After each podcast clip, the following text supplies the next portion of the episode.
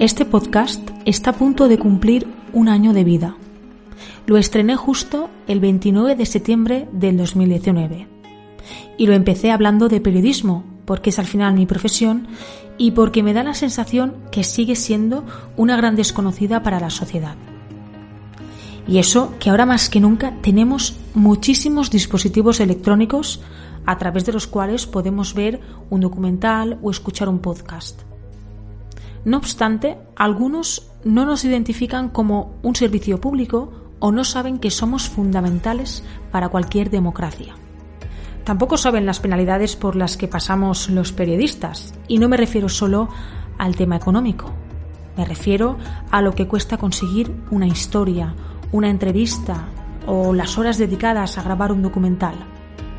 Y es que no se trata solo de sentarte a escribir o grabar algo hay mucho más detrás. Hay un trabajo de documentación, de elaboración de guion, de búsqueda de fuentes, de entrevistarte con estas, etcétera, etcétera.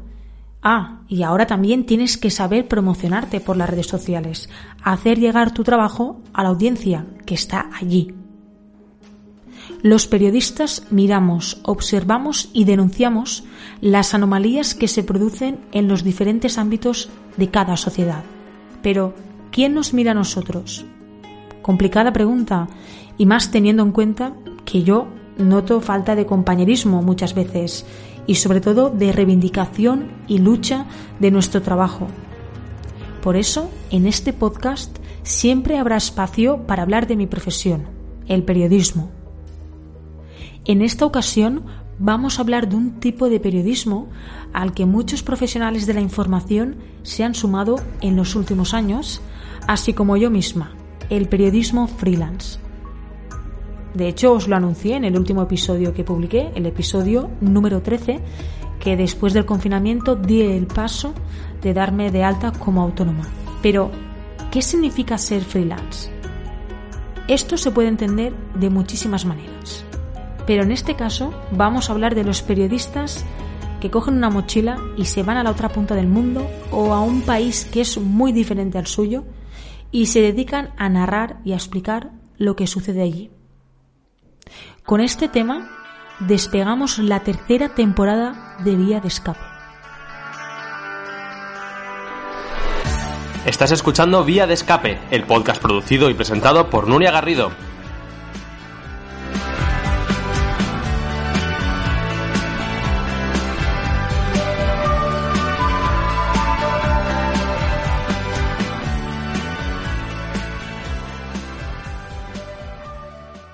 lo hago porque me gusta y porque me encanta contar historias y porque me gusta dar voz a las personas que no la tienen, sobre todo, y me gusta retransmitir, ¿no? Soy una persona a la que le encanta hablar, le encanta la comunicación y me encanta contar los detalles de las cosas y bueno, me, me gusta contar historias. Creo que los periodistas al final somos un poco cuentacuentos de no ficción. Bueno, pues básicamente ser freelance significa que si quieres vacaciones un fin de semana largo o corto, pues no cobras. Simplemente el tiempo que tú no trabajes es tiempo que no, no generas ingresos.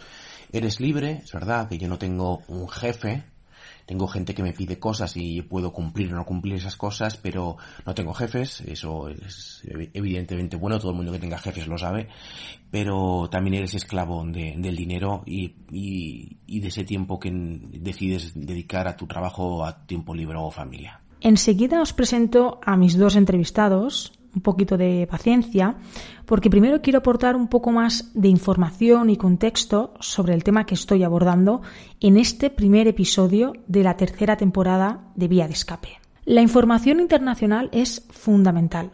Lo que sucede en otros países nos afecta, nos importa y tenemos que saberlo. Vivimos en un mundo globalizado donde todo está conectado y donde la coordinación y ayuda entre países se ha vuelto más necesaria que nunca. Y esto lo estamos viendo con el tema de la pandemia y seguramente en los próximos meses eh, con el tema de la vacuna. Y si miramos más al futuro, la coordinación va a tener que mantenerse porque van a llegar asuntos importantes como el tema del cambio climático o quién sabe si otra futura pandemia, esperemos que no. Por poner algunos ejemplos de hechos que están sucediendo en algunos países o que sucederán en los próximos meses y que son importantes, podemos hablar, por ejemplo, de las próximas elecciones presidenciales que se celebran el próximo mes de noviembre en Estados Unidos. Ya sabemos que en estas elecciones se enfrentan el actual presidente Donald Trump por parte de los republicanos contra eh, Joe Biden en representación del Partido Demócrata. Gracias, muchísimas gracias. Amigos, delegados y conciudadanos estadounidenses, con humildad y gratitud acepto su nominación para la presidencia de los Estados Unidos con amor, esperanza, en la lucha por el alma de la nación. Y esta es una batalla que vamos a ganar y que vamos a ganar juntos. Se los prometo. Gracias. Dios los bendiga y Dios proteja a nuestros soldados. Buenas noches. Quien llegue a la Casa Blanca o si Donald Trump revalida su victoria, nos interesa. Se trata del país más importante a nivel mundial y quien gobierne allí nos afecta de manera directa e indirecta. Otro ejemplo muy reciente, el incendio producido en el campamento de refugiados Moría, eh, ubicado en la isla griega de, de, Lesbos. Un incendio ha destruido casi en su totalidad las instalaciones donde viven hacinadas más de 12.000 personas. La mayoría son refugiados que han huido de la guerra. No podemos no conocer esta noticia, ni por qué estas personas estaban allí. Mm, son personas, recordemos, eh, procedentes de países como Siria, Afganistán, eh, que están huyendo de la guerra y de conflictos muy violentos. En este sentido, la Unión Europea tiene que dar una respuesta y solución a estas personas. Se trata de una cuestión de derechos humanos. El problema es que la mayoría de los medios de comunicación cada vez invierte menos en el periodismo internacional. Por eso son uh, los periodistas freelance o los autónomos los que deciden irse a un determinado país y desde allí narrar lo que está ocurriendo a los medios de comunicación españoles. Ahora nos vamos al aeropuerto. Yo en mi caso tendría que ir al aeropuerto de Manises, en, en Valencia, aunque pensándolo bien seguramente tendría que ir a Madrid por al país al que nos vamos. Nuestro destino es Venezuela.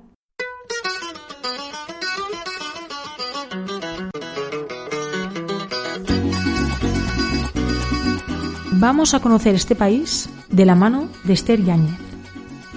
Esther es una periodista freelance española. Lleva cuatro años viviendo en Caracas y desde la capital venezolana nos cuenta cómo es su vida como freelance, lo que significa para ella el periodismo y muchísimos otros más detalles. A Esther la encontré por redes sociales, me parecía súper interesante eh, los temas que trataba y también un país como es Venezuela.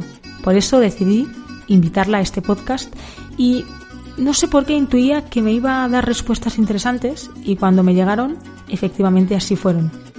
Bueno, ya tenéis la maleta y el billete listo. Venga, vamos que despegamos hacia Venezuela.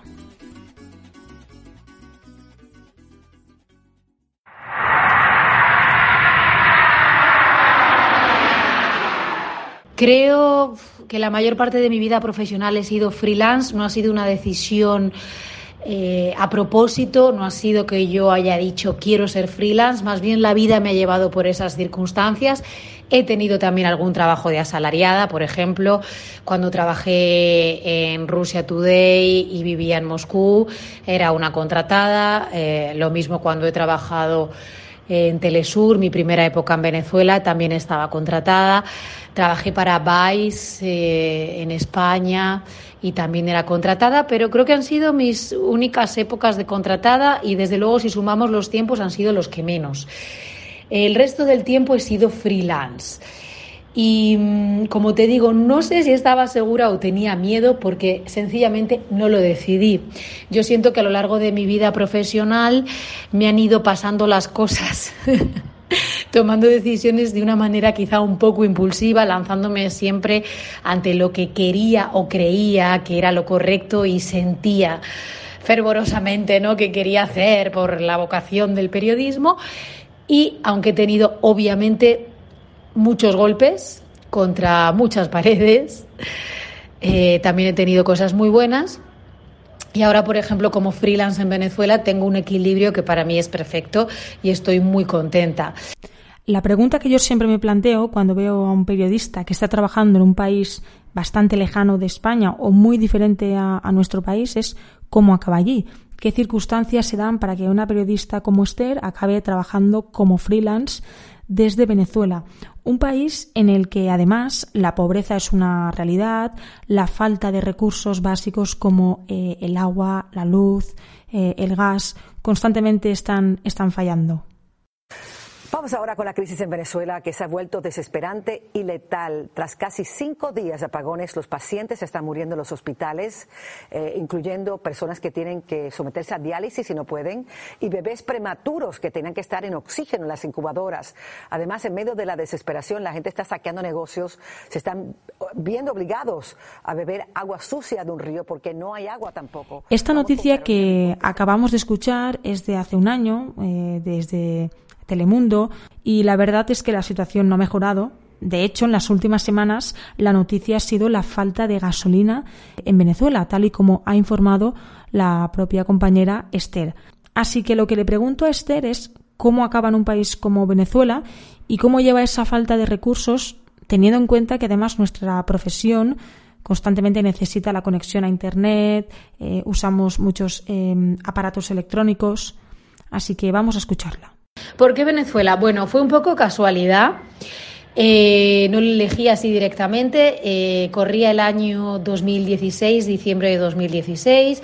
Yo había terminado de trabajar en Vice y no tenía trabajo. Entonces, bueno, y como bueno, como tú bien sabes, seguramente el trabajo de, de periodista no es que sea ni, ni de lo que más sobra, ni de lo mejor pagado, ni de lo más fácil de encontrar. Entonces, bueno digamos que andaba un poco agobiada pensando qué voy a hacer con mi vida y retomé contacto con Telesur, que es una televisión eh, latinoamericana con base en Venezuela. Yo ya había trabajado para ellos como freelance precisamente entre los años 2012 y 2014. Primero como corresponsal europea y luego desde Estados Unidos como su corresponsal en Washington. Entonces, nada, me vine para Venezuela en principio solo para un mes y bueno, la verdad es que me enganché, me enganché a la intensidad periodística, política y social del país. Y cuando pasó el mes en Telesur me pidieron si me podía quedar otras tres semanas más. Yo encantada porque Venezuela es un caramelo para un periodista, es un país donde no pasan, o sea, donde no dejan de pasar cosas, donde siempre estás aprendiendo, donde el ritmo es vertiginoso, donde la adrenalina siempre está por las nubes. Y en ese momento yo lo estaba descubriendo. Entonces yo estaba maravillada. Ahora, si puedo trabajar en condiciones teniendo en cuenta las condiciones del país, bueno, eso es lo que realmente me lleva al límite de mi estrés, lo que me ha quitado horas de sueño, pelos en la cabeza. Por ejemplo, aquí tenemos el peor servicio de Internet de América Latina. Enviar un reportaje de televisión es desesperante muchísimas veces. O sea, este es un país de verdad donde nada funciona, nada funciona. O sea, eh, la mayor parte de los venezolanos vive sin agua corriente en sus casas. Dentro de un rato retomaremos nuestra conversación con Esther. Ahora nos vamos a conocer a nuestro siguiente invitado, que curiosamente se encuentra afincado en uno de los países donde Esther también estuvo, Rusia. Allí nos vamos, donde nos espera Ricardo Marquina.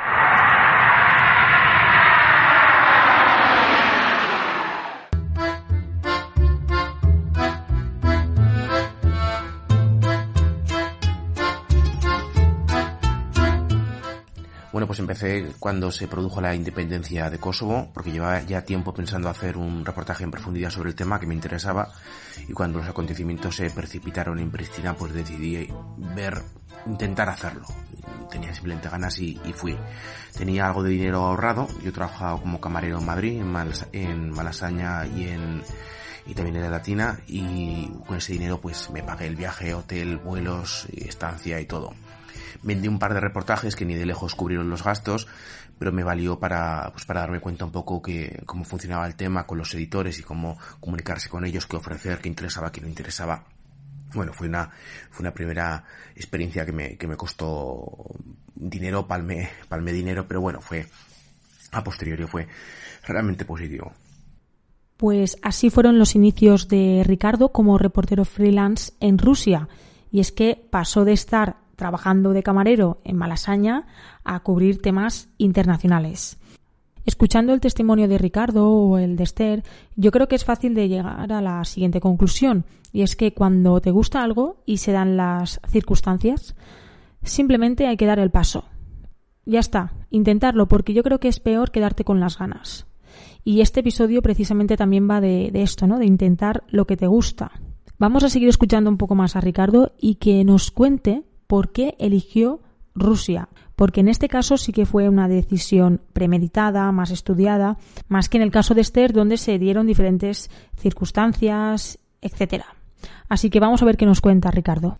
Pues la verdad es que no tengo respuesta a por qué Rusia, es una pregunta que me suelen hacer a menudo. Yo supongo que está intrínsecamente ligado a que a que de niño eh, los hechos de los 80, finales de los 80, especialmente el año 89, en Europa del Este pues me, me generaron muchísimo interés. Eh, recuerdo estar pegado a la televisión viendo lo que pasaba pues en la Navidad en Rumanía, la caída del muro de Berlín, los movimientos de tropas soviéticas retirándose. No entendía mucho porque yo tenía nueve años pero por algún motivo me, aquello me fascinaba la, la, Europa que estaba detrás de, de un telón de acero.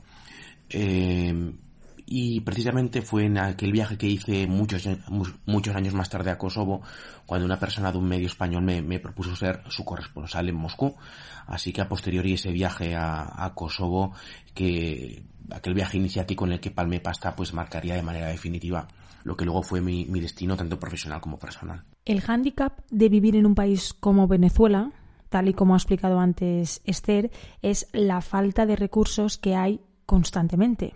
En el caso de Ricardo no es así, Rusia no tiene ese problema como tal, pero si tenemos que destacar un obstáculo, podríamos decir, por ejemplo, el ruso, y es que eh, si quieres vivir con total normalidad y adaptado a un país como Rusia, debes dominar el ruso, y la verdad es que pinta de fácil no tiene.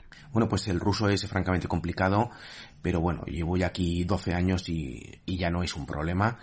Eh, y Rusia, que tener en cuenta que es uno, es uno de esos países eh, donde tienes que hablar el idioma. Hay países en Escandinavia, en Norte Europa, Alemania quizás, donde te puedes apañar quizás los primeros años hablando solo inglés. En Rusia no. En Rusia tienes que hablar ruso o trabajar con alguien que hable ruso porque si no las entrevistas y la coordinación se hace, se hace imposible. Hey, ¿qué tal? ¿Te está gustando el episodio que estás escuchando? Quería aprovechar esta breve pausa para recordarte que puedes escuchar todos los episodios de mi podcast vía de escape, tanto en Spotify como en iVoox. Además, también estoy en Twitter y en Instagram como arroba nurgago. Y una cosa nueva, acabo de llegar a YouTube, así que suscríbete para estar también al día de todos los contenidos que suba. Y por último, si os gusta mi trabajo y mis proyectos, compartidlo en vuestras redes sociales porque es la única manera de poder llegar a más gente y continuar haciendo periodismo.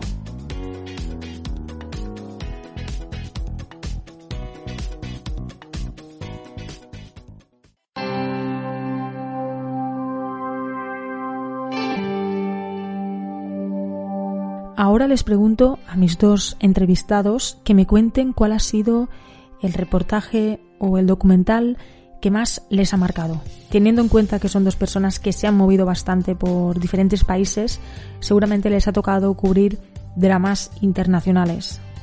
Precisamente a Esther, cuando le hago esta pregunta, le viene a la mente el campamento de refugiados de Moria eh, ubicado en la isla griega de Lesbos y es que el día que le mando las preguntas es el día que se da a conocer la noticia del incendio.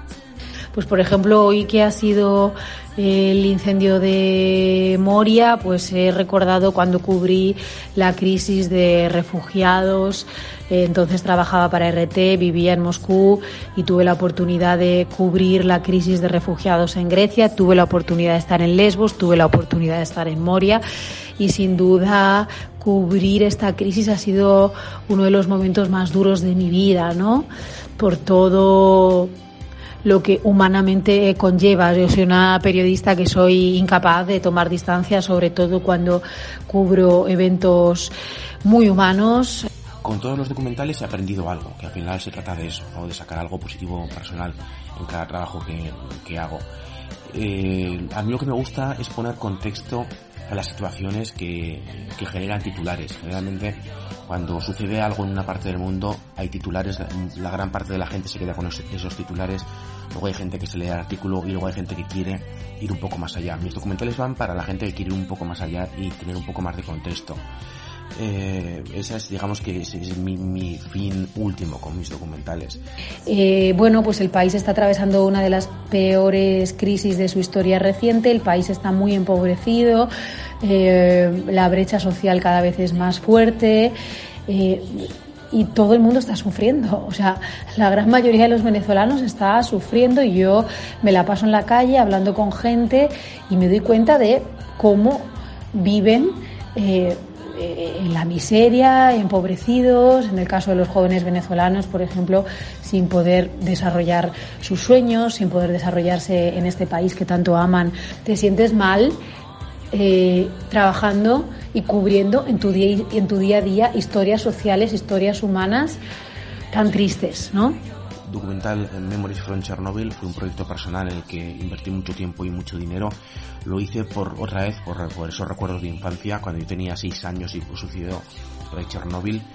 Em, por algún motivo tengo esas imágenes y esas, esas conversaciones de mis padres sobre el tema y siempre quise saber algo más. Y cuando tuve dinero y oportunidad de armar un documental, pues lo hice. Lo hice llevándome a seis personas que vivían allí en, Pripyat, la ciudad que, sufrió el accidente. Me los llevé a sus casas abandonadas, de sus puestos de trabajo abandonados, claro, a la ciudad de Pripyat, pues para que me contasen cómo fue su vida antes del accidente y el accidente.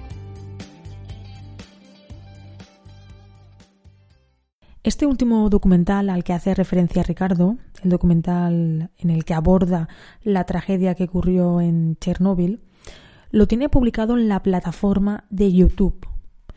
Sobre esto también le pregunto a Ricardo, ya que en los últimos años YouTube ha ido cambiando sus políticas y dando preferencia eh, especialmente a aquellos vídeos con contenido banal, por decirlo de alguna manera, y apartando invisibilizando los vídeos de crítica social y política incluso muchas veces censurándolos. Y no solo eso, sino que con este tipo de vídeos cada vez es más difícil monetizar.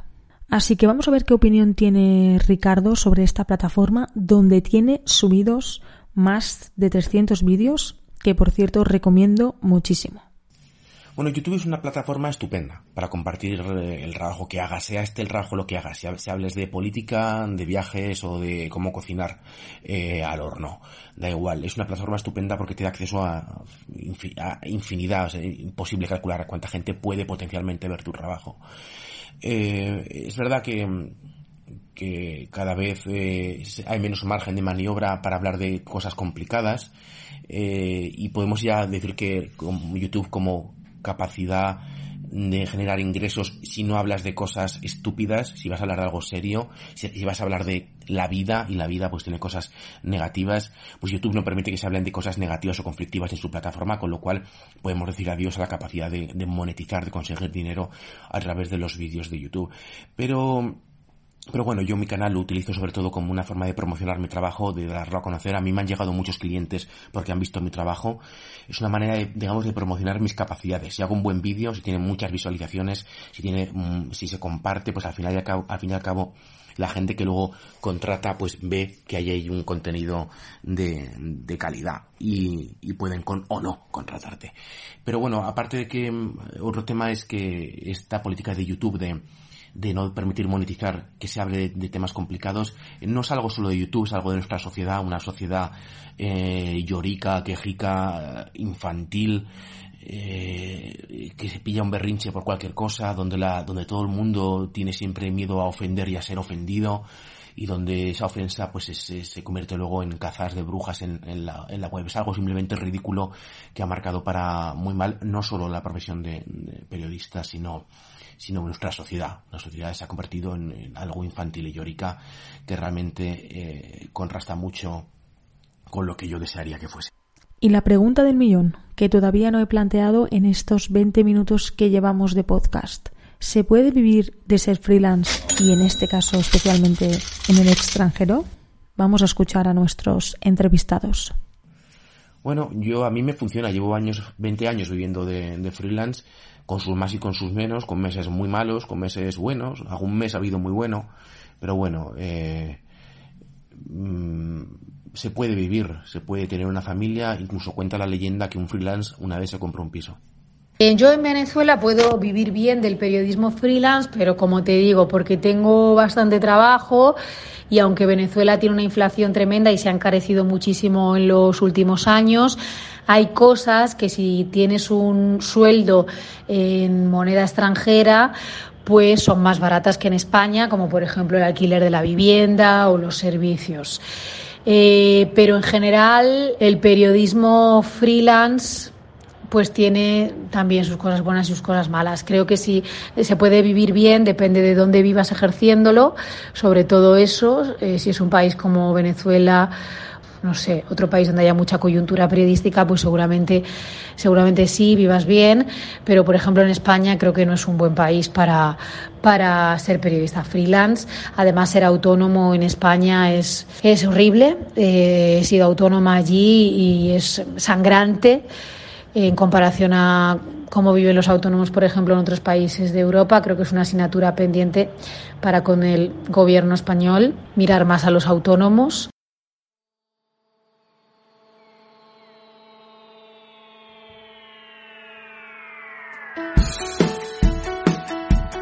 Con este episodio mi objetivo era acercaros esta modalidad de periodismo, el periodismo freelance, que para mí ya no es solo el futuro, ¿no? Es el presente de, de la profesión.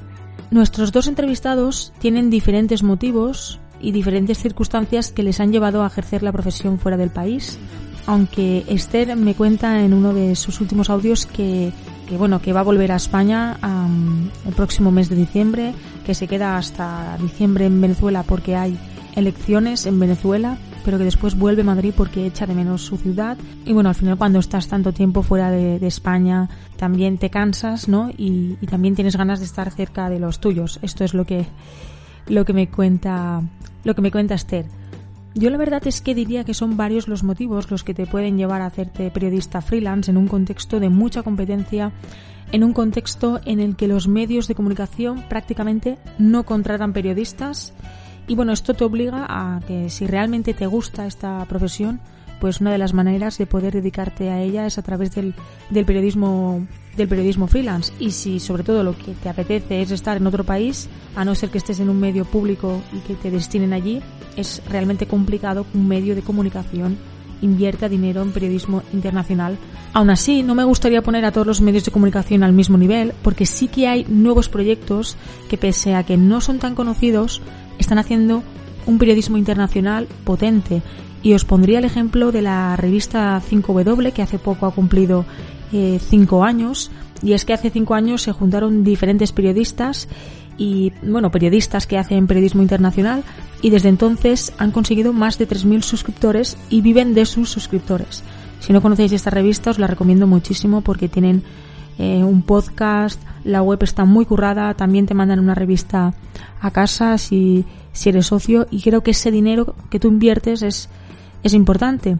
Entonces también en este sentido, antes de que acabe este episodio, yo lo que os quería decir, os quería animar a que si realmente os gustan los podcasts o, o leéis información, suscribiros, porque igual que pagamos Netflix o HBO, pues también tenemos que pagar eh, por, la, por la información, por el periodismo y es una de las maneras eh, de la que podemos mantener proyectos independientes y que sean viables y sostenibles a largo plazo.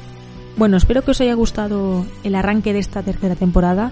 Ya llevo 13 episodios y la verdad es que estoy, estoy satisfecha con lo que estoy haciendo porque era así como me imaginaba mi, mi podcast. Quiero seguir avanzando y tratando nuevos temas y lo vamos a hacer. Y antes de despedirme, quería anunciaros dos cosas. Primero, que esto no lo tengo actualizado en la cuña que habéis escuchado, y es que este podcast no solo se puede escuchar en Evox y en Spotify, también estoy ya en otras tres plataformas como son iTunes, iTunes, perdón, Spreaker y Google Podcast.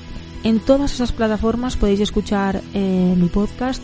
Ya sabéis que si en alguna de ellas eh, me dejáis un comentario o suscribís, me ayudáis a posicionarme y a seguir creciendo y confiando en este, en este podcast. Y bueno, la otra cosa es que este podcast se podrá escuchar en esta tercera temporada, lo voy a hacer así cada dos viernes. Así que nada, ya no me enrollo más, espero que os haya gustado este episodio y nos escuchamos muy pronto. Un abrazo.